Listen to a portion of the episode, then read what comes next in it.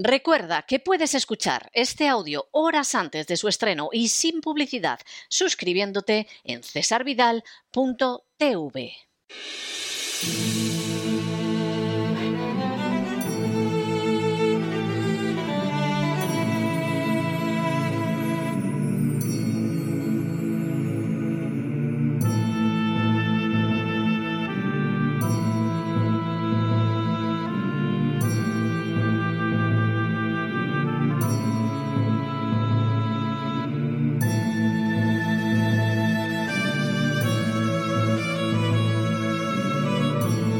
La voz con César Vidal, desde el exilio. Muy buenos días, muy buenas tardes, muy buenas noches y muy bienvenidos a esta nueva singladura de La voz.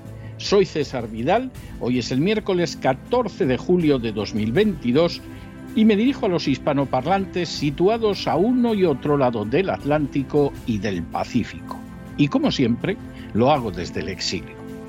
Corría el año 1358 cuando en la región del Valle de Loas, al noreste de París, se produjo una rebelión popular. Sus protagonistas eran los campesinos de la zona y la causa los impuestos asfixiantes que tenían que soportar. Mientras que las castas privilegiadas, especialmente los aristócratas y la Iglesia Católica, no aportaban nada a las cargas del Estado, los campesinos, que eran los únicos que producían y alimentaban a todos, tenían que sufrir cómo sobre ellos se descargaba un impuesto tras otro, llevándose el fruto de su trabajo. Por supuesto, las castas privilegiadas apelaban a que los campesinos recibían a cambio protección y ayuda, pero la realidad es que lo percibido, si es que realmente se percibía algo, ni de lejos igualaba el sacrificio experimentado por los campesinos en forma de impuestos. Por añadidura, el rey de Francia había decidido ir a la guerra contra el de Inglaterra y, por supuesto, la entrada en una situación bélica tuvo como primera consecuencia un aumento de los impuestos que no afectó lo más mínimo a las castas privilegiadas. La rebelión de los campesinos iba a recibir el nombre de Jacquerie, que derivaba del mote de Jacques Bonhomme, es decir, Santiago Buen Hombre, con el que los nobles llamaban a los campesinos de manera despectiva. De forma bien reveladora, los campesinos dirigieron su ira contra los miembros de las castas privilegiadas y sus instrumentos. Los nobles y sus familias, pero de manera muy especial los recaudadores de impuestos, se convirtieron en blanco de unos campesinos dispuestos a sufrir todo antes que dejarse despojar. Fue necesaria la creación de un ejército especial para aplastar a los insurrectos, pero la lucha contra un sistema fiscal que favorecía a las castas privilegiadas a costa de los que producían sería la causa fundamental de la Revolución Francesa que finalmente derribaría la monarquía. La noche del 4 de agosto de 1789, la primera Asamblea Constituyente de la Revolución Francesa abolió los privilegios de las castas privilegiadas y estableció la igualdad de todos los franceses en relación con los impuestos y el control ciudadano sobre los mismos. Fue así como acabó realmente el antiguo régimen, un antiguo régimen que persiste en diversos países en la actualidad y cuyo final se inició en Francia un día 14 de julio con la toma de la Bastilla, una fortaleza que simbolizaba la arbitrariedad injusta y la explotación criminal propia de ese antiguo régimen. Ayer fue el día de la liberación fiscal en España. Sin ánimo de ser exhaustivos, los hechos son los siguientes. Primero, ayer 13 de julio fue el día de la liberación fiscal en España.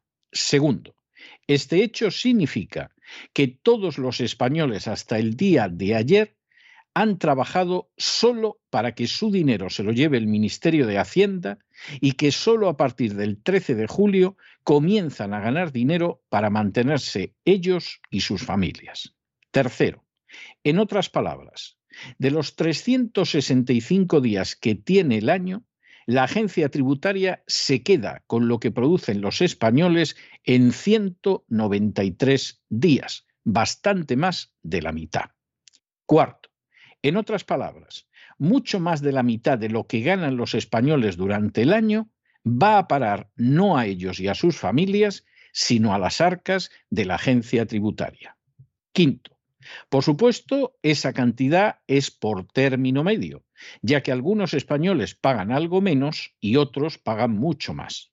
Por ejemplo, quien ahora se dirige a ustedes era privado de todo lo que ganaba hasta el 31 de octubre cuando vivía en España y solo a partir del 1 de noviembre comenzaba a ganar dinero para él y para mantener a su familia. En otras palabras, le quitaban más de 10 de los 12 meses del año. Sexto, de la misma manera, no todas las comunidades autónomas llegan a la liberación fiscal el mismo día. Así, los gastos salvajes del nacionalismo catalán provocan que Cataluña sea la comunidad que más tarde llega a su liberación fiscal, concretamente el 21 de julio.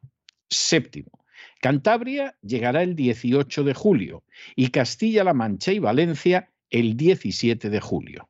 Octavo, Navarra y Baleares llegarán el 16 de julio y Asturias el 15 de julio. Noveno.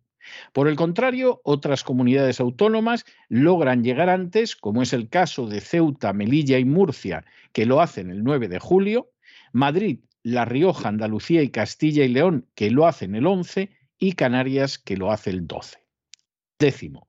El resto de las comunidades autónomas coinciden en el día 13 de julio. Un décimo. Este peso asfixiante de los impuestos sobre los españoles no ha dejado de crecer desde la transición debido al diseño del Estado de las autonomías y a los numerosos niveles de la Administración que han disparado el gasto público. Duodécimo.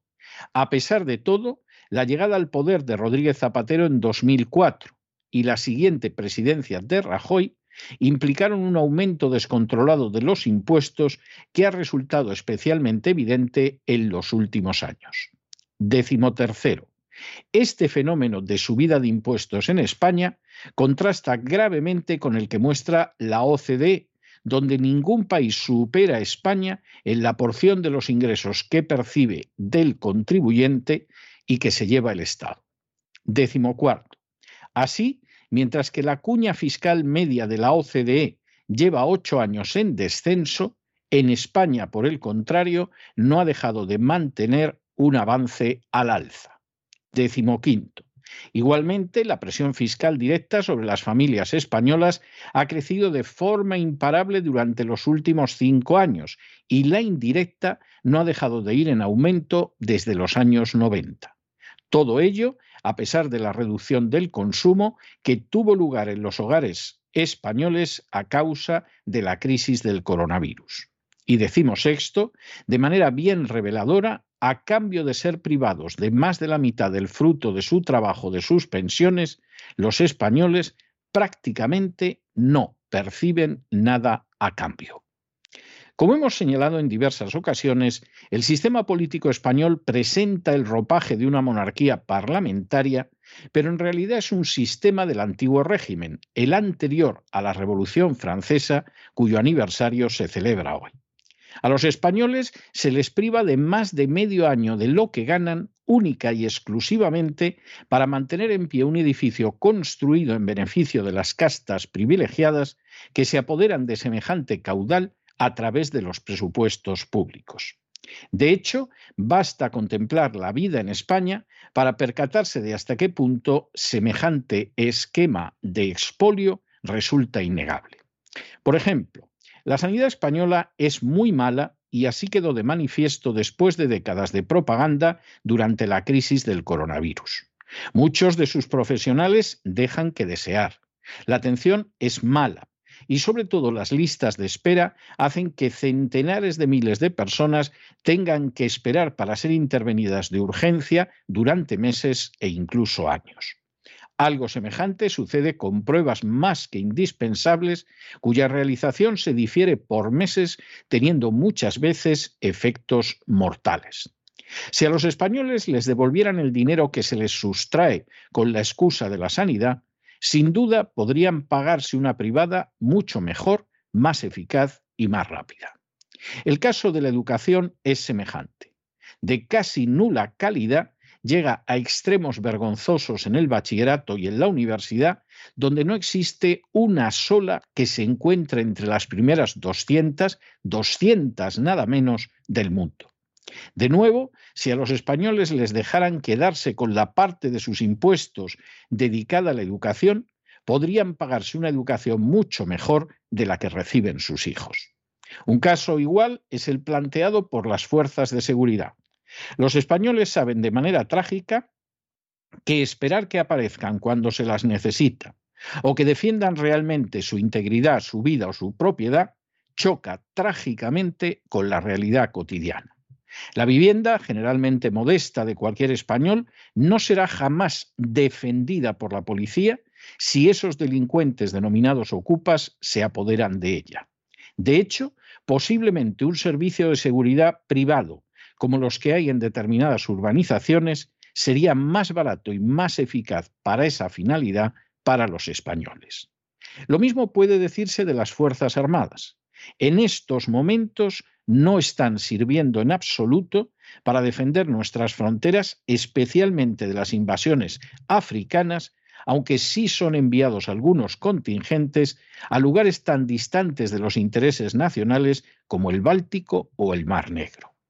El propio sistema de pensiones no solo es miserable en muchas de sus aportaciones, sino que además resulta deficitario e incluso sus magras percepciones pueden ser embargadas por los sicarios de la agencia tributaria esbirros buscabonus que resultan esenciales para el mantenimiento de un régimen de saqueo y expolio de los ciudadanos como es el español. La situación de las castas privilegiadas, sin embargo, resulta muy diferente. En el caso de los políticos, no solo la inmunidad ante la acción de la ley se extiende a decenas de miles de personas, sino que además sus pensiones son mucho mayores y con una cotización mucho menor a la de los ciudadanos. Todo ello sin hablar de sus salarios fijados por ellos mismos de manera arbitraria y de otros beneficios adicionales como puede ser la seguridad o incluso la vivienda. Tanto los partidos políticos como los sindicatos se han convertido además en gigantescas maquinarias de percepción de subvenciones y de colocación de militantes y simpatizantes en el seno de la Administración hasta el punto de que a día de hoy podríamos prescindir perfectamente de dos millones de trabajadores públicos totalmente inútiles, aunque muy costosos. A esto se ha sumado en los últimos años la aparición de otras organizaciones parasitarias que viven del presupuesto, apelando al feminismo, a la homosexualidad o a la inmigración ilegal, entre otros temas. Por añadidura, el sistema fiscal español beneficia a unas regiones a costa de otras. Navarra y las Vascongadas pagan mucho menos de lo que deberían gracias a la existencia de conciertos de origen medieval. Cataluña recibe una cantidad desproporcionada de dinero, de hecho es la región que más percibe de toda España, muy superior a lo que aporta. Y por el contrario, Madrid aporta muchísimo más de lo que percibe, siendo prácticamente junto a La Rioja la única región que da más de lo que se le entrega en un ejemplo clamoroso de injusticia. Más descarada incluso es la situación de aquellos a los que Lorenzo Ramírez denomina empresarios, es decir, aquellas compañías que marcan la legislación y la política económica y que desvalijan los presupuestos públicos en beneficio propio con la ayuda de los políticos.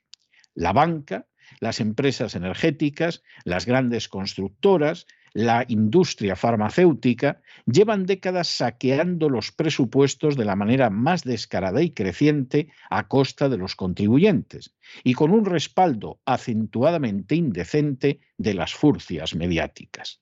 Estas furcias mediáticas se llevan también una parte del presupuesto en forma de subvenciones o de publicidad institucional, de tal manera que se han convertido por completo en instrumentos para ocultar o mentir la realidad y vomitar propaganda embustera sobre los ciudadanos. A lo anterior hay que sumar la penosa disfuncionalidad de un Estado de las autonomías que permite multiplicar los gastos siempre en favor de las castas privilegiadas y siempre en contra de los intereses de los ciudadanos. Y finalmente nos encontramos con la Iglesia Católica, que se lleva no menos del 1% del Producto Interior Bruto, intentando justificar ese saqueo refiriéndose a su obra social, una obra que no se mantiene sobre la base de sus presupuestos, sino del dinero que recibe de los presupuestos públicos, y que todos los años, por añadidura, recibe una cantidad a cuenta de lo que le entrega bochornosamente el Estado, que siempre es superior al cálculo final, y cuya diferencia no ha devuelto jamás ni siquiera un solo año. A la hora de saquear los presupuestos, la Iglesia Católica sigue exactamente el mismo sistema de expolio que las organizaciones feministas y homosexuales, y forma parte de algunos bloques como los relacionados con la inmigración ilegal o la denominada obra social. Por supuesto, también la Iglesia Católica cuenta con sus propias furcias mediáticas que esconden su realidad parasitaria que jamás dan las noticias relativas, por ejemplo, a la corrupción económica de sus instituciones o a los abusos sexuales del clero, y que se empeñan en presentar una imagen benéfica para la sociedad que ni de muy lejos se corresponde con la realidad. Esta es la realidad española que cuesta a los contribuyentes más de la mitad de sus días de trabajo y que es ocultada mediante la propaganda y la desinformación de las furcias mediáticas. Se trata de una realidad del antiguo régimen donde las castas privilegiadas se quedan con la mayoría de lo que producen las clases medias, donde incluso determinados sectores de la población convertidos en clientelas electorales se aprovechan también del expolio de las clases medias, de tal manera que un MENA recibe más dinero que muchos pensionistas que han trabajado toda su vida o un inmigrante ilegal percibe mucha más atención y ayuda económica que la mayoría de los contribuyentes. Y al final es un sistema en el que al fin y a la postre y a cambio de poco y de mala calidad, la media de los contribuyentes se ve privada de más de la mitad de lo que percibe al cabo del año, circunstancia está, por cierto, que ni siquiera es garantía de no ser molestado posteriormente por los sicarios de la agencia tributaria. De hecho, es sabido cómo estos vuelven una y otra vez, de manera masivamente ilegal, a acosar a los contribuyentes que han cumplido con sus obligaciones en la esperanza de poder exprimirlos todavía más. Que el 51% de las causas que llegan a los tribunales las pierda la agencia tributaria deja de manifiesto cómo la prevaricación y el fraude de ley constituyen una de las características más obvias de las actuaciones de sus esbirros. Esto es España. Y todo indica que la situación seguirá empeorando no solo por la mala gestión de los políticos y la codicia desmedida de sus castas privilegiadas, sino también por el apoyo prestado al ucraniano Zelensky, que a pesar de arremeter en el Congreso español contra empresas españolas, fue aplaudido por todos los parlamentarios como si fueran focas amaestradas. La cuestión, pues, está en plantearse si los ciudadanos españoles reaccionarán contra este robo sistemático del que son objeto, o si seguirán confiando en que no ellos, sino un partido político cualesquiera, arreglará todo, y en ese caso tendrán que esperar más de cuatro siglos a ver el final del antiguo régimen y de su sistema impositivo criminal, como sucedió con los franceses que se alzaron en la Jacquerie pero que no vivieron su liberación hasta que un 14 de julio, como hoy, comenzó la Revolución Francesa. Tercera alternativa, al expolio o a la acción popular, para ser sinceros, no existe. Pero no se dejen llevar por el desánimo o la frustración. Y es que a pesar de que los poderosos muchas veces parecen gigantes, es solo porque se les contempla de rodillas, y ya va siendo hora de ponerse en pie. Mientras tanto, en el tiempo que han necesitado ustedes para escuchar este editorial, la deuda pública española ha aumentado en cerca de 7 millones de euros, que por supuesto van a parar a las castas privilegiadas. Muy buenos días, muy buenas tardes, muy buenas noches. Les ha hablado César Vidal desde el exilio. Que Dios los bendiga.